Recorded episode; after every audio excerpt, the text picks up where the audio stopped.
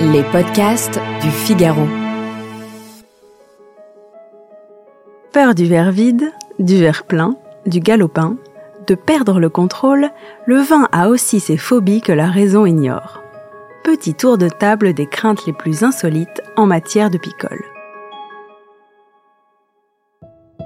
Bonjour à tous et bienvenue dans cet épisode de Parlons Vin, le podcast qui vous dit tout sur ce que vous n'osez jamais demander. Je suis Alicia Doré, journaliste et responsable éditoriale du Figaro 20, et dans cet épisode, on va parler de grec ancien, de régurgitation et de dérapage incontrôlé. D'abord, commençons par la plus méconnue, mais sans doute la plus répandue, la cénosilicaphobie.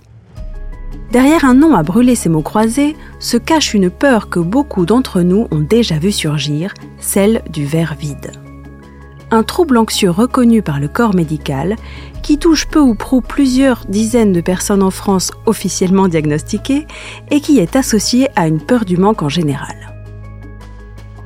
D'un point de vue étymologique, les avis divergent quant à ce terme qui se veut scientifique.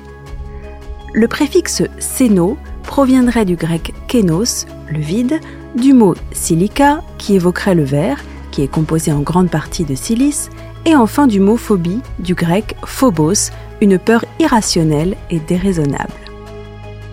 Si vous vous sentez concerné, un certificat médical vous permettra de justifier à peu de frais d'enchaîner sur la 15e tournée.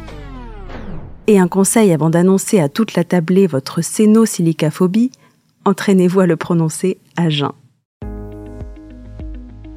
À l'inverse, on peut citer conjointement les xénophobes et les zytophobes, à savoir ces étonnants personnages complètement terrorisés par un verre de vin ou une petite mousse dont la simple vision d'une éclaboussure peut faire tomber à la renverse.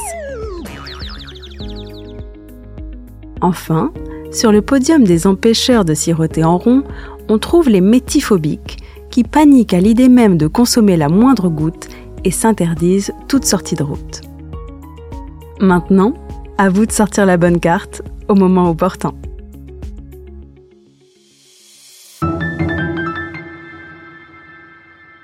Si vous avez aimé ce podcast, n'hésitez pas à le partager et à vous abonner.